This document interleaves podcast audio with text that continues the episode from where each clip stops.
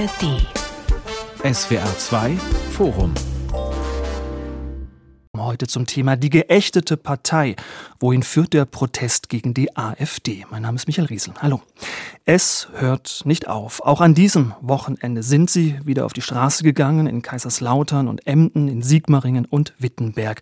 Tausende Menschen, die gegen Rechtsextremismus und für den Schutz der Demokratie demonstrieren. Sie warnen vor der AfD, deren Plänen zur Remigration. Manche fordern sogar ihr Verbot. Auch Verbände, Kirchen und Unternehmen reihen sich ein in die breite Front gegen Rechtsaußen. Bundespräsident Steinmeier sieht in den Demos einen Weckruf an die demokratische Mitte, fordert mehr Zusammenarbeit von Regierung und Opposition. Aber lässt sich der Siegeszug der AfD noch stoppen? Was braucht es gesellschaftlich, politisch im Umgang mit der Partei? Darüber wollen wir reden in diesem SWR2 Forum mit dem Politikwissenschaftler Dr. Stefan Luft, Privatdozent an der Universität Bremen, mit Albrecht von Lucke, Redakteur der Monatszeitschrift Blätter für deutsche und internationale Politik in Berlin und auch in Berlin mit Professor Dr. Wolfgang Merkel, ehemaliger und langjähriger Direktor der Abteilung Demokratie und Demokratisierung am Wissenschaftszentrum. Herr Merkel, Kundgebungen am Wochenende in über 300 Orten, mehr als eine halbe Million Menschen sollen es gewesen sein, die aufstehen gegen Rechtsextremismus für die offene Gesellschaft. Wenn Sie als Demokratieforscher das sehen, geht Ihnen da das Herz auf?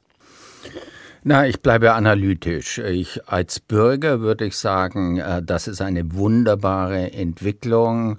Als Analytiker frage ich, äh, was tut sich da gerade? Und äh, dafür haben wir meist den Begriff der Zivilgesellschaft gewählt.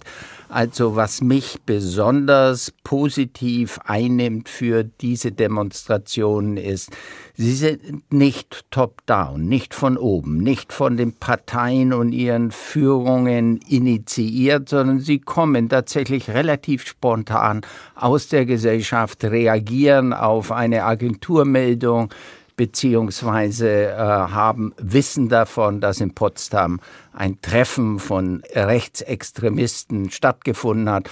Der Tropfen, der das fast zum Überlaufen gebracht hat, in einer Missstimmung gegen eine Partei, die sich doch sehr schnell breit gemacht hat und ganz offen mit Fremdenfeindlichkeit und rassistischen Parolen agiert. Mhm. Manche ziehen ja jetzt Vergleiche zu den großen Friedensdemonstrationen Anfang der 80er, zur friedlichen Revolution im Osten 89, 90.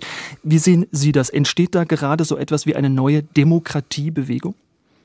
Na, da wäre ich vorsichtig. Äh, wir sagen zwar, es ist eine Demokratiebewegung, sie ist es aktuell, aber Bewegungen haben es nun einmal an sich, dass sie sehr selten über eine längere Zeitstrecke hinweg die Mobilisierungskraft äh, sich erhalten. Da braucht es dann Organisationen, dann braucht es Institutionen. Also da wäre ich eher skeptisch. Aber es ist ganz wichtig, dass sich die Stimme äh, einer breiten Bevölkerung erhebt und sagt, bis hierher und nicht weiter. Also es ist primär Anti-AfD, Anti-Rechtsextremismus und insofern sicherlich demokratisch, aber daraus jetzt sofort eine dauerhaftere Demokratiebewegung hochzuziehen, halte ich für Spekulation. Das wissen wir nicht und wir werden sicherlich noch darauf kommen, Parteien sind das Machtzentrum und nicht solche Bewegungen, die wichtig sind. Ja, Herr von Lucke, Herr Merkel sagt es. Ist das alles eine kurzfristige Empörung? Wie lange kann dieses sehr heterogene Bündnis sein Momentum, seine Mobilisierungskraft halten? Das Wahljahr fängt ja erst an. Ja, das wird man sehen. Das ist äh, völlig richtig, was Herr Merkel sagt. Die Frage ist dann tatsächlich, wie gelingt eine Überführung in Institutionen, unsere Demokratie? Und das ist ja das Bemerkenswerte dieser Demonstrationen, diese Demokratie, die hier verteidigt wird. Das ist ja etwas ganz Bemerkenswertes. Eine Demokratie, die, und deswegen auch interessant, dass Sie 89er, 90er Parallele aufmachten, die ja nicht erkämpft werden muss, sondern sie ist da. Sie wird im 75. Jahr ihrer Gründung äh, dem wahrscheinlich äh, schicksalshaftesten, denn wir dürfen es auch nicht vergessen, dieses Jahr ist eingebettet in eine dreifache faschistische Herausforderung. AfD in Deutschland ist noch das harmloseste, aber was mit Donald Trump in den USA auf uns zukommt und dann natürlich dem wahren Faschismus äh, in Russland, eine absolut menschenverachtende Diktatur, die die Ukraine Ukraine überfällt, äh, das ist der eigentliche Hintergrund. Und da macht sich hier in Deutschland eine ja, Bewegung auf, dieses rechtsstaatliche, liberale, repräsentative äh, System, System als, als untechnischer Begriff benutzt, aber diese Demokratie zu verteidigen, was aber, und das macht es so spannend, natürlich nur aus der Schwäche unserer Demokratie zu verstehen ist. Wir dürfen auch nicht äh, abblenden, dass wir es ja eigentlich mit zwei Bewegungen zu tun haben. Wir haben auf der anderen Seite auch eine immer mehr sich zu einer gefährlichen Ampel muss weg Bewegung formierenden Wutbewegung äh, von Bauern, Lkw-Fahrern etc. zu tun, die gewissermaßen zum Teil äh, instrumentalisiert von rechts, aber doch aus sich heraus auch so etwas formuliert. Und ich glaube, dieser Gesamtzusammenhang, das Gefühl dafür, dass hier etwas gewaltig in Bewegung ist und dass in der Tat, Herr Merkel sagte es, dass mit diesem Treffen von Potsdam so etwas passierte wie ein Weckruf für die, die über all die Jahre nicht sonderlich auf die AfD geschaut haben. Übrigens hat über die zwei letzten Jahre auch das Desaster der Ampel gewissermaßen die AfD im äh, Lichtschatten oder im Schatten äh, wachsen lassen. Sie hat sich ja regelrecht verdoppelt. Dieser Weckruf ist angekommen und insofern ist das Spektakuläre dieser Bewegung, dass sie etwas verteidigt, was wir eigentlich seit 75 Jahren haben und was es natürlich, und da wird die Dauerhaftigkeit dann tatsächlich geprüft, ob sie denn tatsächlich diese Bewegung überführt wird in die absolut essentiellen auch schwachen, geschwächten Parteien, die sich demokratisch orientieren. Denn nur dann, glaube ich, wird dieser Protest dauerhaft, wenn gegen die extremistische AfD wirklich wieder starke Parteien der Mitte entstehen. Hm. Herr Luft, täuscht mein Eindruck oder fänden Sie es gar nicht so schlecht, wenn die Proteste wieder einschlafen würden? In einem Text über die Demonstrationen schreiben Sie von politischer Hysterie. Was an diesen Protesten ist hysterisch?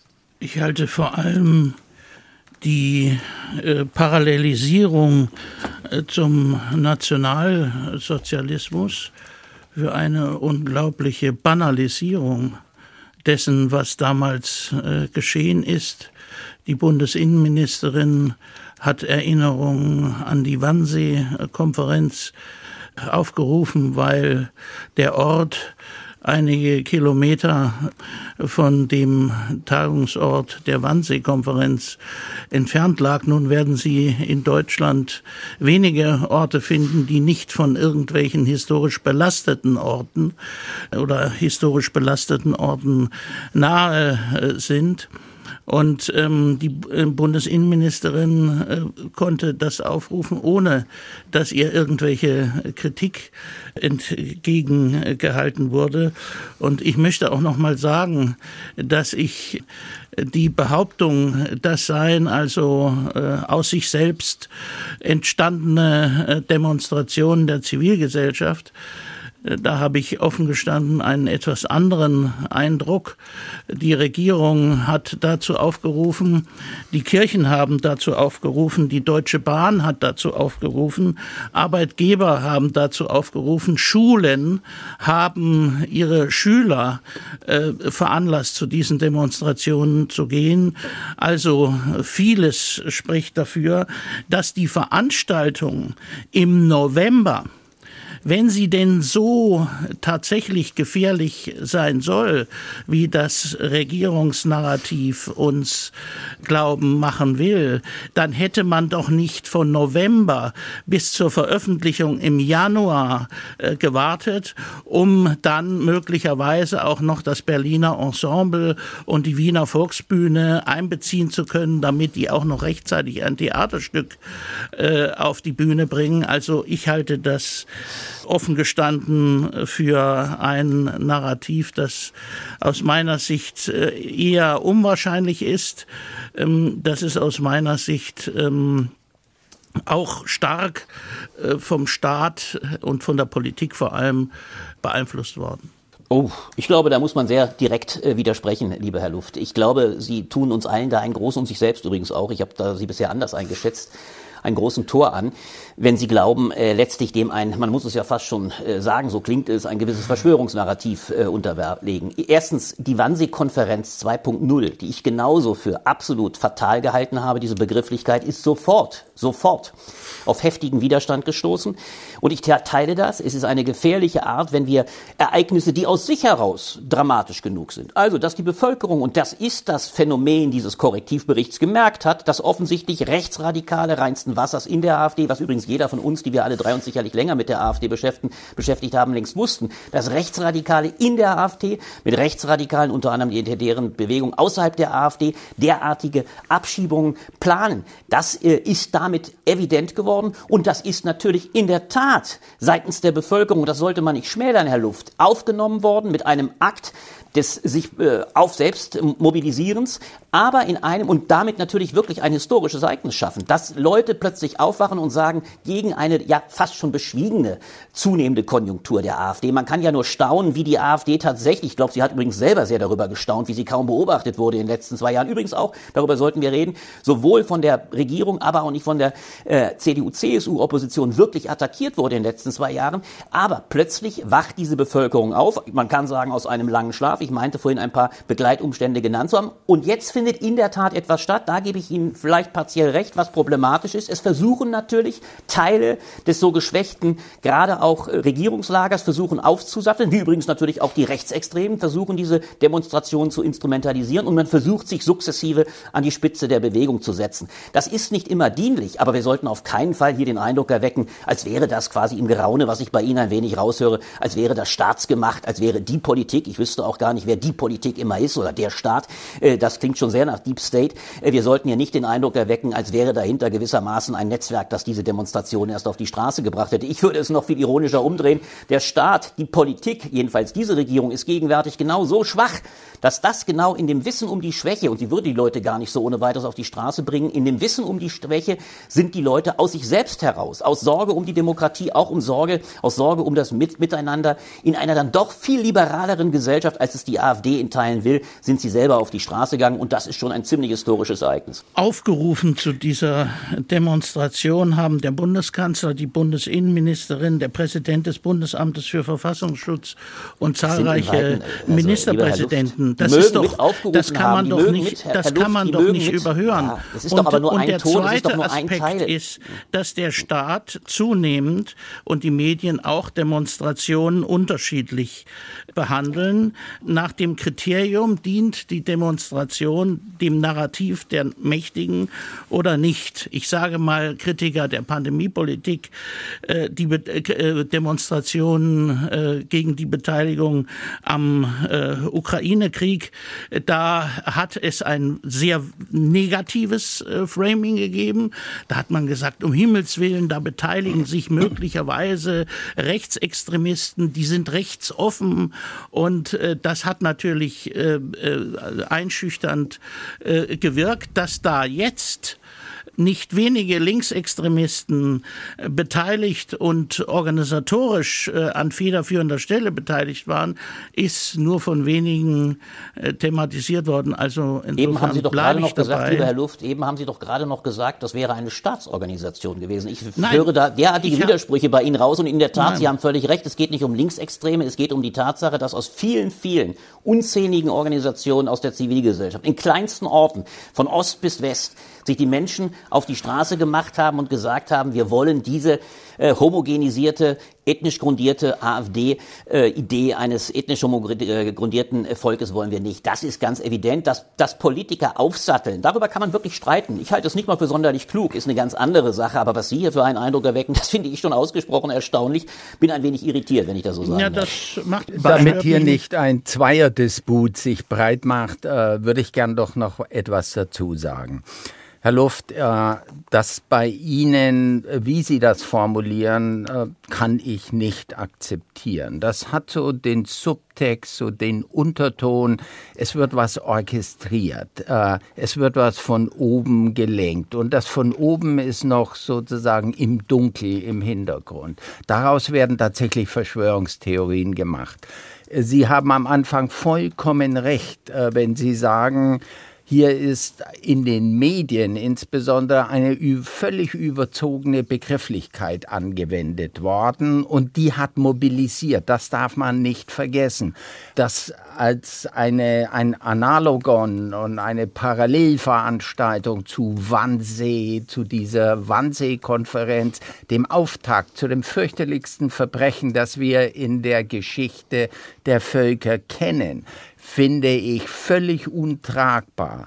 Und ein Wort müsste man sagen, wenn man wie ich und offensichtlich auch Herr von Lucke äh, Ihre Lesart der Orchestrierung von oben nicht folgt, müsste man schon ein Wort zu den Medien sagen. Sie ziehen ein im Grunde doch eher äh, nebensächliche Veranstaltung wie dieses Potsdam-Treffen hoch als würde hier schon so etwas wie ein Plan, ein Masterplan entwickeln zur Deportation von 10 Millionen oder gar noch mehr Menschen. Also die äh, Medien haben hier eine ganz wichtige Mobilisierungsfunktion gehabt. Ich will das gar nicht äh, kritisieren. Ich sage das nur, wenn man heute aber die Zeitungen liest, insbesondere eher von konservativer Seite, etwa die FAZ, die warnt davor, immer wieder die Nazi Keule hervorzuholen. Das nützt sich ab. Herr, von Lucke, das nutzt sich übrigens auch ab, wenn Sie sagen, eine dreifache faschistische Herausforderung. Donald Trump ist sicherlich kein lupenreiner Demokrat und ist hochgefährlich, hat mit Faschismus nichts zu tun. Ich würde mich fragen, die AfD Merkel, wenn, ist vielleicht noch am nächsten dran. Putin ist ja. ein Gewaltherrscher, ein Diktator, eine, in einer stark personengetriebenen Diktatur. Nichts wie eine faschistische Bewegung naja, ist in Russland zu sehen. Man muss die Begrifflichkeit abrüsten und dann sind wir in einem intensiveren, guten, sachlichen Gespräch. Ich weiß nicht, ob es sehr sinnvoll ist. Sie haben ja recht, wir machen hier kein Faschismustheorie-Seminar, da haben Sie ja völlig recht. Und wenn wir uns überlegen, wie der Faschismusbegriff, ob über Dimitrov völlig abwegige Positionen anderer Art definiert wurde, dann geht es mir nicht darum. Ich will damit deutlich machen, dass wir in einer Situation leben, in der andere Dimensionen gewaltförmiger Herrschaft äh, mit, da würde ich kein bisschen zurücknehmen, faschistoiden Untertönen, wenn Sie die Töne von Donald Trump anhören. Wir werden eine Diktatur sofort am ersten Tage praktizieren. Und ich bin mal, bin mal gespannt, ja. ob dieses Wort, in, übrigens mit den klaren Äußerungen, dann werden wir das ganze Ungeziefer der Kommunisten, äh, übrigens dann sagt er auch der Faschisten, das werden wir ausmerzen. Das ist alles ein Jargon, den wir eigentlich, meine ich, gelernt haben, durch, sollten durchaus sehr ernst zu nehmen, wenn es aus einem derartigen Munde kommt. Und das ja.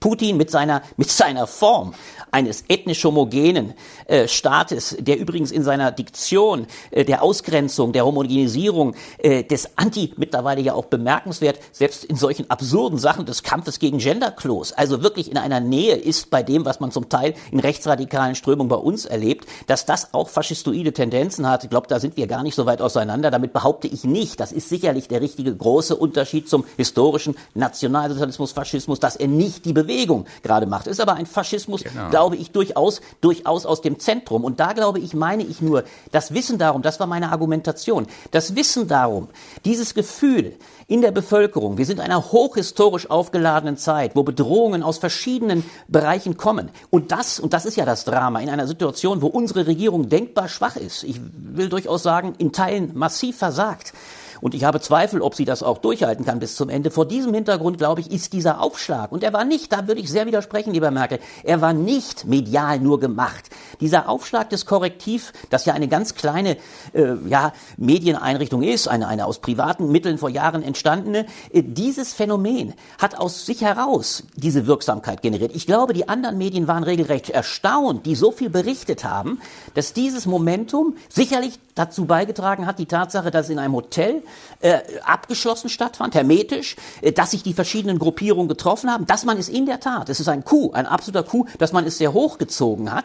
Offensichtlich war die Zeit dafür reif und dann gebe ich Ihnen vollkommen recht, dass dann sofort daraus Dinge gemacht wurden wie eine Theatralisierung äh, auf der Schaubühne. Das ist schon erstaunlich, aber offensichtlich war das ein gewisser ja, Tropfen, der das fast zum Überlaufen gebracht hat. Ich, ich sage nicht, Herr von Lucke, das ist medial gemacht. Das sind wir wiederum zu äh, eng an Verschwörungstheorien.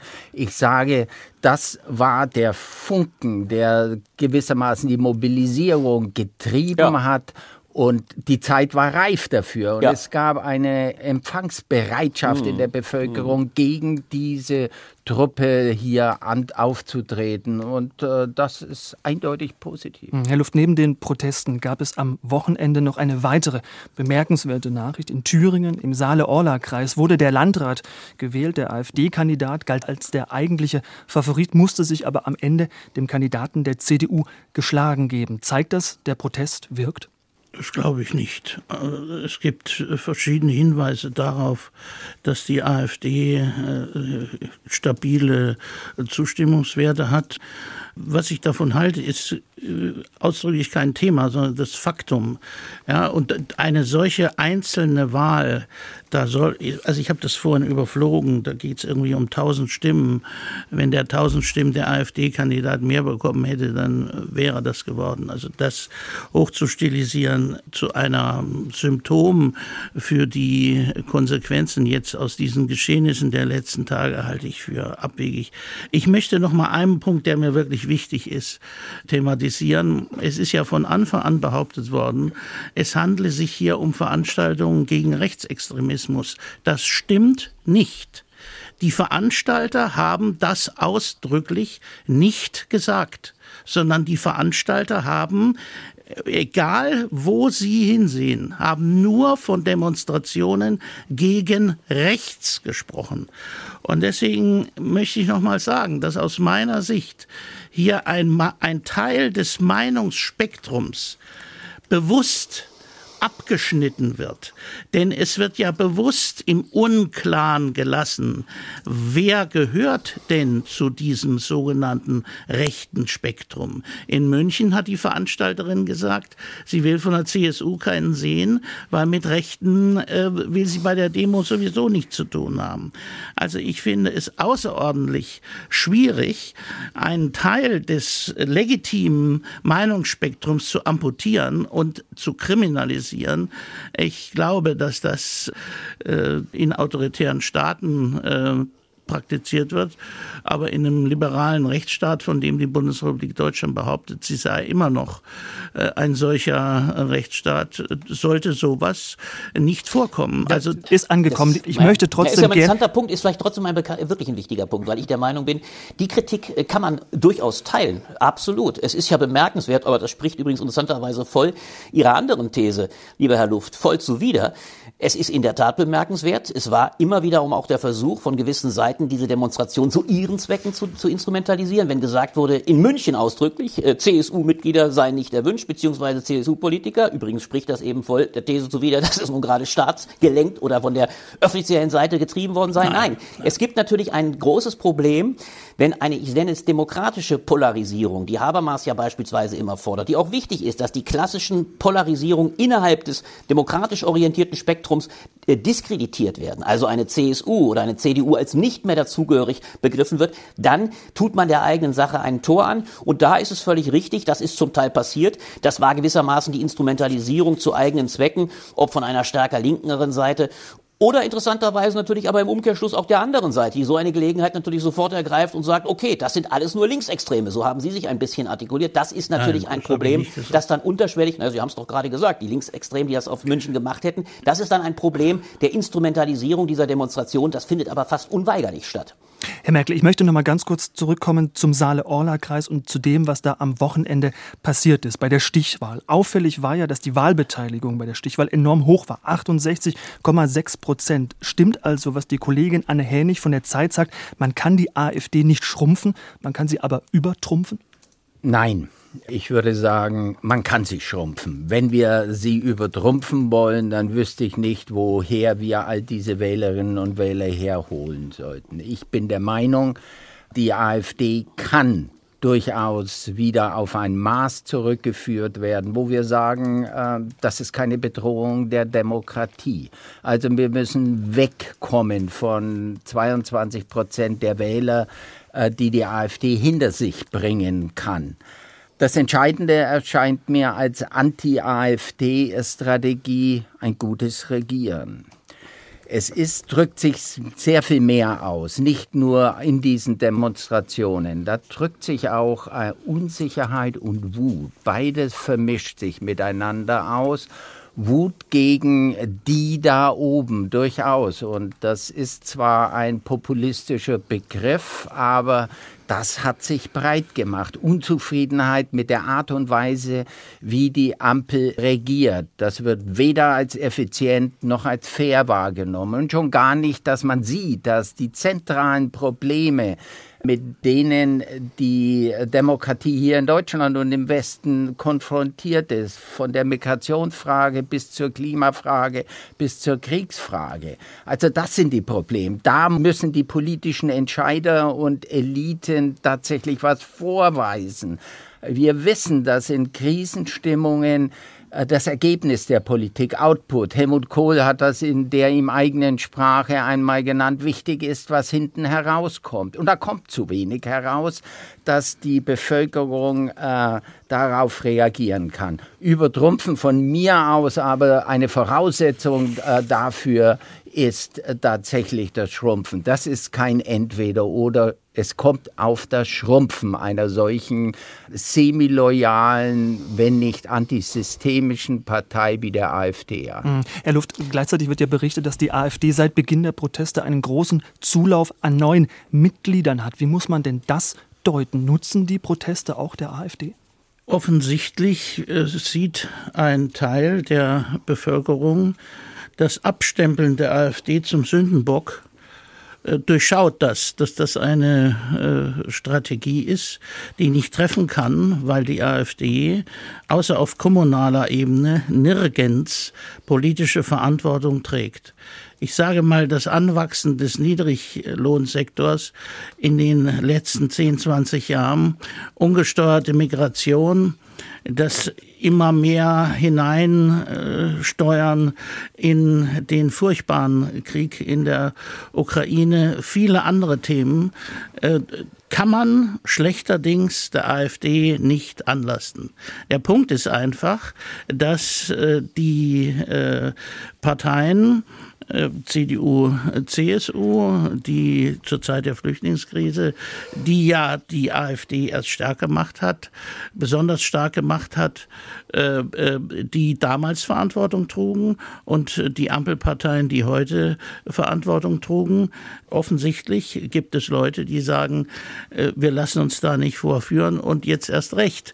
Also man muss schon aufpassen, dass ähm, diese Aktionen und äh, nicht enden wollenden äh, verbalen und politischen Eskalationen, Parteiverbot, Aberkennung von Grundrechten äh, etc., dass das nicht äh, das Gegenteil äh, bewirkt, wobei man das immer erst sagen kann, wenn die Wahlen äh, gelaufen sind, dann weiß man erst, was tatsächlich äh, herauskommt, denn die Umfragen sind häufig ja immer äh, zumindest stärker als früher nur noch wenig aussagekräftig. Herr von Lucke, treibt die symbolische Solidarität der Mitte die Radikalisierung am rechten Rand weiter voran?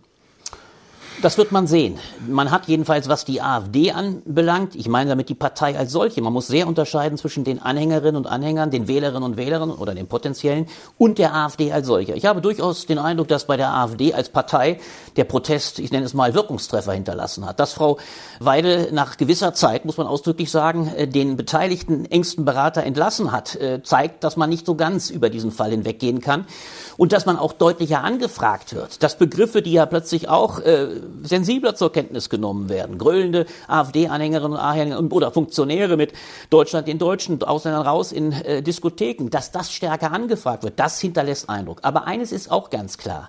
Äh, dieses Ergebnis in Saale-Order-Kreis bringt ja zweierlei zum Ausdruck. Einerseits, erstens, die Mobilisierung der AfD-Gegner hat funktioniert. Äh, das ist ein Effekt, der sicherlich sehr dem Umstand geschuldet ist, dass man wahrgenommen hat, auch durchaus aus egoistischen Gründen, ich will das aber nicht denunzieren, eine AfD schadet einer lokalen Örtlichkeit, einer AfD ist gerade nicht positiv für den Standort Deutschland oder jedenfalls auch für den regionalen Standort. Das hat mobilisiert, denn das und ein zweites, man will nicht diese, diese Zerstörung eines zivilen Miteinanders. Die Mobilisierung, oder ich nenne es mal das, was Herr Merkel zu Recht äh, bemerkt hat, ich nenne es mal die Demobilisierung der AfD-Anhänger ist natürlich viel schwieriger und darauf kommt es natürlich mindestens genauso an. Die muss argumentativ durch gute Regierungsarbeit geleistet werden, wie Herr Merkel es sagte. Sie muss aber auch vor allem, und das kann so schnell gar nicht passieren, sie muss vor allem allem durch Konfrontation äh, der verheerenden AfD-Position funktionieren.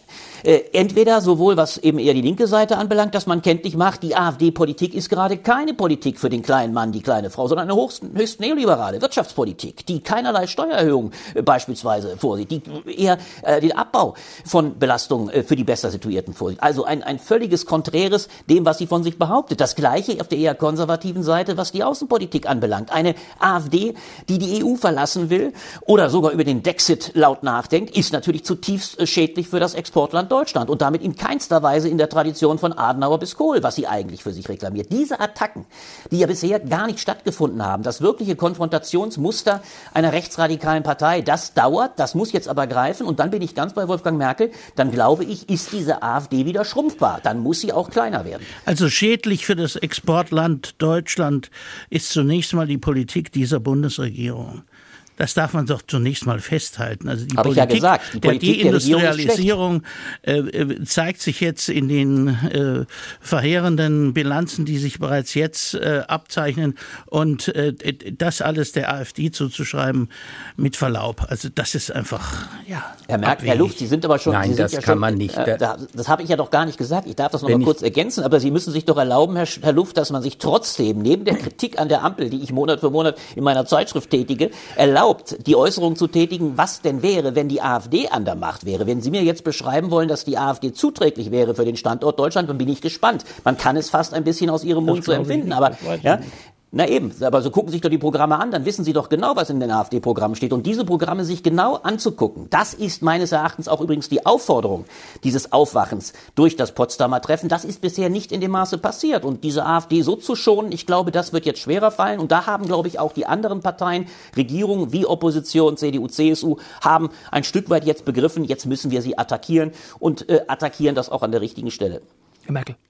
Ich würde noch mal gern auf Herrn Riesels Frage zurückkommen. Treibt die symbolische Solidarität der Mitte die Radikalisierung der Ränder weiter voran? Äh, Ich glaube nicht, dass sich die Solidarität äh, der Mitte in einem freien Parteienwettbewerb durchhalten lässt. Die Mitte, äh, wenn wir sie so denominieren, dass sie von den Grünen über die SPD, CDU, CSU bis zur FDP geht und vielleicht gar die Linke gar nicht so zu Unrecht mit einschließen, dann ist die extrem heterogen. Und es wird sofort, wenn Parteien äh, vor den Wahlen stehen, wenn Kampagnen anstehen, werden diese Unterschiede wichtig auch publik gemacht. Und ich halte da äh, tatsächlich nichts davon, äh, die Mitte immer als eine Einheit zu sehen. Dann wird unser Pluralismus, von dem die Demokratie lebt und vice versa, so geschrumpft, dass wir keine wirkliche Demokratie mehr haben. Ich glaube aber auch, dass sich, äh, was wir in Ostdeutschland gegenwärtig erleben, dass alle Parteien gegen die AfD sich abnutzt, auch keine besonders intelligente Strategie ist. Sie mag manchmal einen AfD-Landrat verhindern, aber sie schafft auch äh, das Bewusstsein oder die Ansicht bei vielen Bürgerinnen und Bürgern, hier wird eine Partei sozusagen unfair behandelt. Das darf man nicht unterschätzen. Ob das eine richtige oder falsche Ansicht ist, äh, will ich hier gar nicht gesagt haben. Aber das ist ein kein besonders intelligentes Instrument und noch einmal, man muss sie in der Sache und im guten äh, Regieren tatsächlich äh, packen. Man darf nicht, letzter Satz, man darf nicht permanent in die populistische Falle laufen, dass wir die politische Situation in Deutschland von der AfD äh, heraus interpretieren. Alles starrt auf die AfD. Sie ist eine 20-Prozent-Partei in den Umfragen. Äh, und äh, wir sollten ihr nicht das Gewicht geben, denn auch schlechte Nachrichten, das wissen wir längst, äh, nicht zuletzt von Trump. Äh, schlechte Nachrichten sind gut für die populistischen, rechtspopulistischen äh, Parteien. Wir tappen zu oft in diese Falle, weil sie das auch medial gut verkauft. Ja. Also wenn Sie, wenn Sie, wenn ich das noch ergänzen darf, wenn Sie die Debatten im Bundestag äh, sich anhören oder äh, durchlesen, dann äh, sehen Sie, dass das inhaltliche Stellen der AfD äh, kaum erfolgt. Es sind Schmähungen, es ist moralische Überlegenheit, äh, die demonstriert wird. Man bringt zum Ausdruck, wie entsetzlich widerwärtig äh, man diese äh, Partei und ihre Vertreter hält. Das verfängt aber nicht mehr. Herr Luft, dann lassen Sie mich ganz kurz nachfragen. Was müsste denn Ihrer Meinung nach politisch auf die Proteste folgen? Wie ließe sich die Anziehungskraft der AfD schwächen? Naja, wir brauchen eine Politik, die äh, Alternativen äh, zu dem, was wir in den letzten Jahren erlebt haben, aufzeigt. Ja, das muss inhaltlich diskutiert werden. Wir brauchen eine glaubhafte Politik der Steuerung äh, von Migration. Wir brauchen endlich eine Friedenspolitik, äh, die diesen entsetzlichen äh, Krieg mit über 500.000, weit über 500.000 äh, Toten und Verwundeten in der Ukraine beendet. Und wir brauchen eine Wirtschaftspolitik, die ähm, das wirtschaftliche Überleben des Mittelstandes in Deutschland sichert. Und das weiß ich nicht, wie das zustande kommen soll. Jedenfalls, wenn diese Regierung äh, noch weiter äh, an der Macht bleibt und trotz der Fehlleistungen, die ja nun allenthalben äh, festgestellt wurden, nicht zurücktritt. Ich glaube auch nicht, dass sie zurücktreten wird.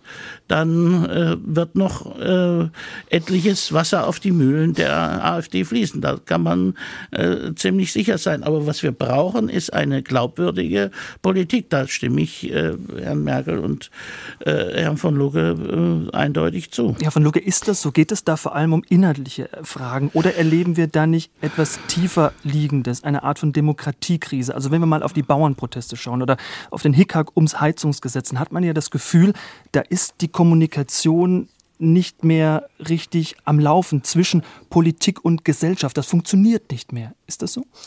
Ja, unbedingt. Es ist ja eine, ich sag's mal ganz hart, eine zerrüttete Regierung. Wir müssen uns das schon bewusst machen. In der sicherlich größten Krisenzeit der Geschichte der Bundesrepublik, ich habe auch die außenpolitischen Dimensionen mal erwähnt, über die übrigens kaum gesprochen wird. Ja, also wir müssen uns schon vor Augen führen, dass wir möglicherweise in weniger als, äh, mittlerweile sind es weniger als zehn Monaten, sind wir möglicherweise einem Regenten Trump ausgesetzt, der selbst wenn er nicht aus der NATO austritt, was der größte GAU wäre, doch offensichtlich gesagt hat und die Absicht hat, Deutschland, Europa mit dem Fall der Ukraine, dem riesigen Krisenfall für Europa völlig allein zu lassen. Diese Dimensionen werden gar nicht regelrecht äh, präventiv adressiert, weil die Regierung in sich so zerspalten, zersplittert ist. Wir erleben es ja gerade, wir werden es die nächsten Tage wieder bei der neuen Bewerkstellung des Haushalts sehen, dass sie nicht in der Lage, und das halte ich für das Drama, eine gemeinwohlorientierte, klar äh, konturierte, gemeinsame Politik zu machen, die letztlich deutlich macht, es gibt jenseits der Klientelinteressen, die meistens, muss man hart sagen, auch von der FDP ganz stark in Stellung gebracht werden als Opposition in der Regierung, es gibt jenseits dieser Klientelinteressen ein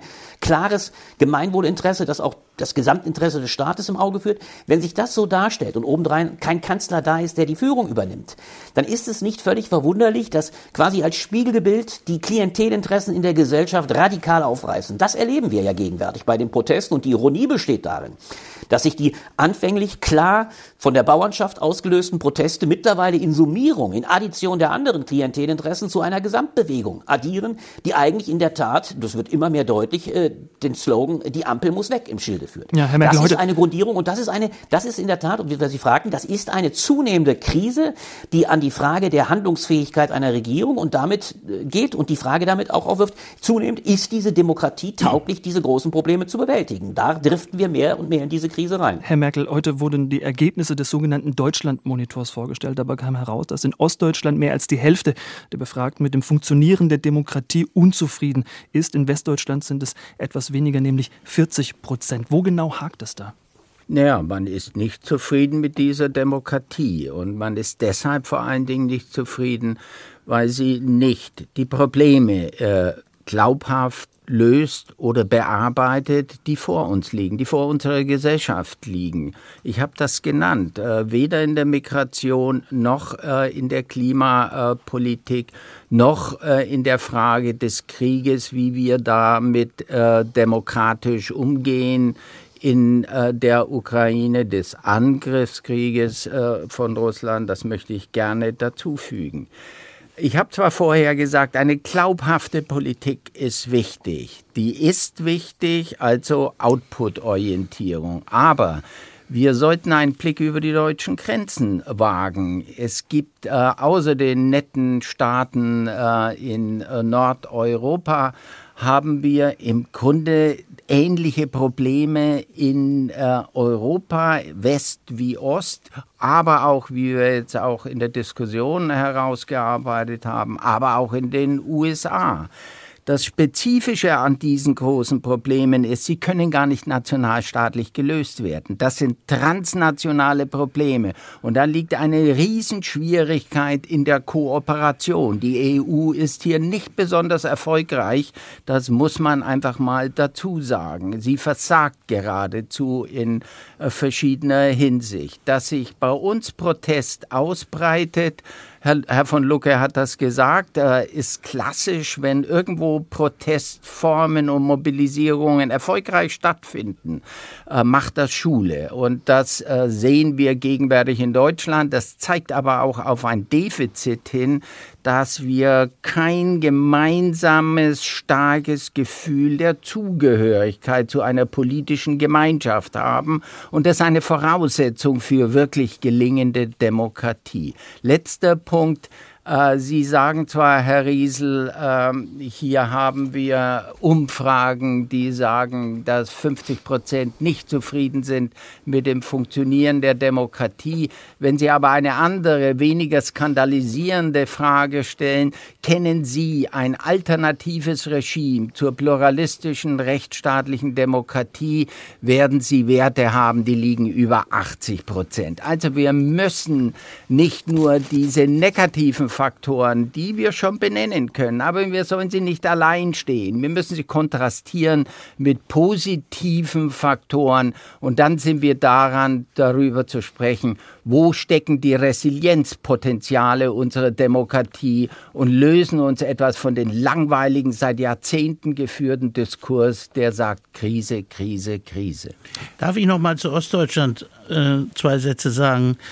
Der Punkt ist aus meiner Sicht, dass die Menschen in den neuen Bundesländern sehen, dass es im Deutschen Bundestag eine ganz, ganz große Koalition gibt von CDU, CSU über FDP, SPD, Grüne, Teile der Linkspartei, die in wesentlichen Fragen, ich nenne hier nur mal die Pandemiepolitik und den Ukraine-Krieg, die Beteiligung am Ukraine-Krieg, ähm, die in ganz äh, wesentlichen Fragen eine ganz große Koalition bilden.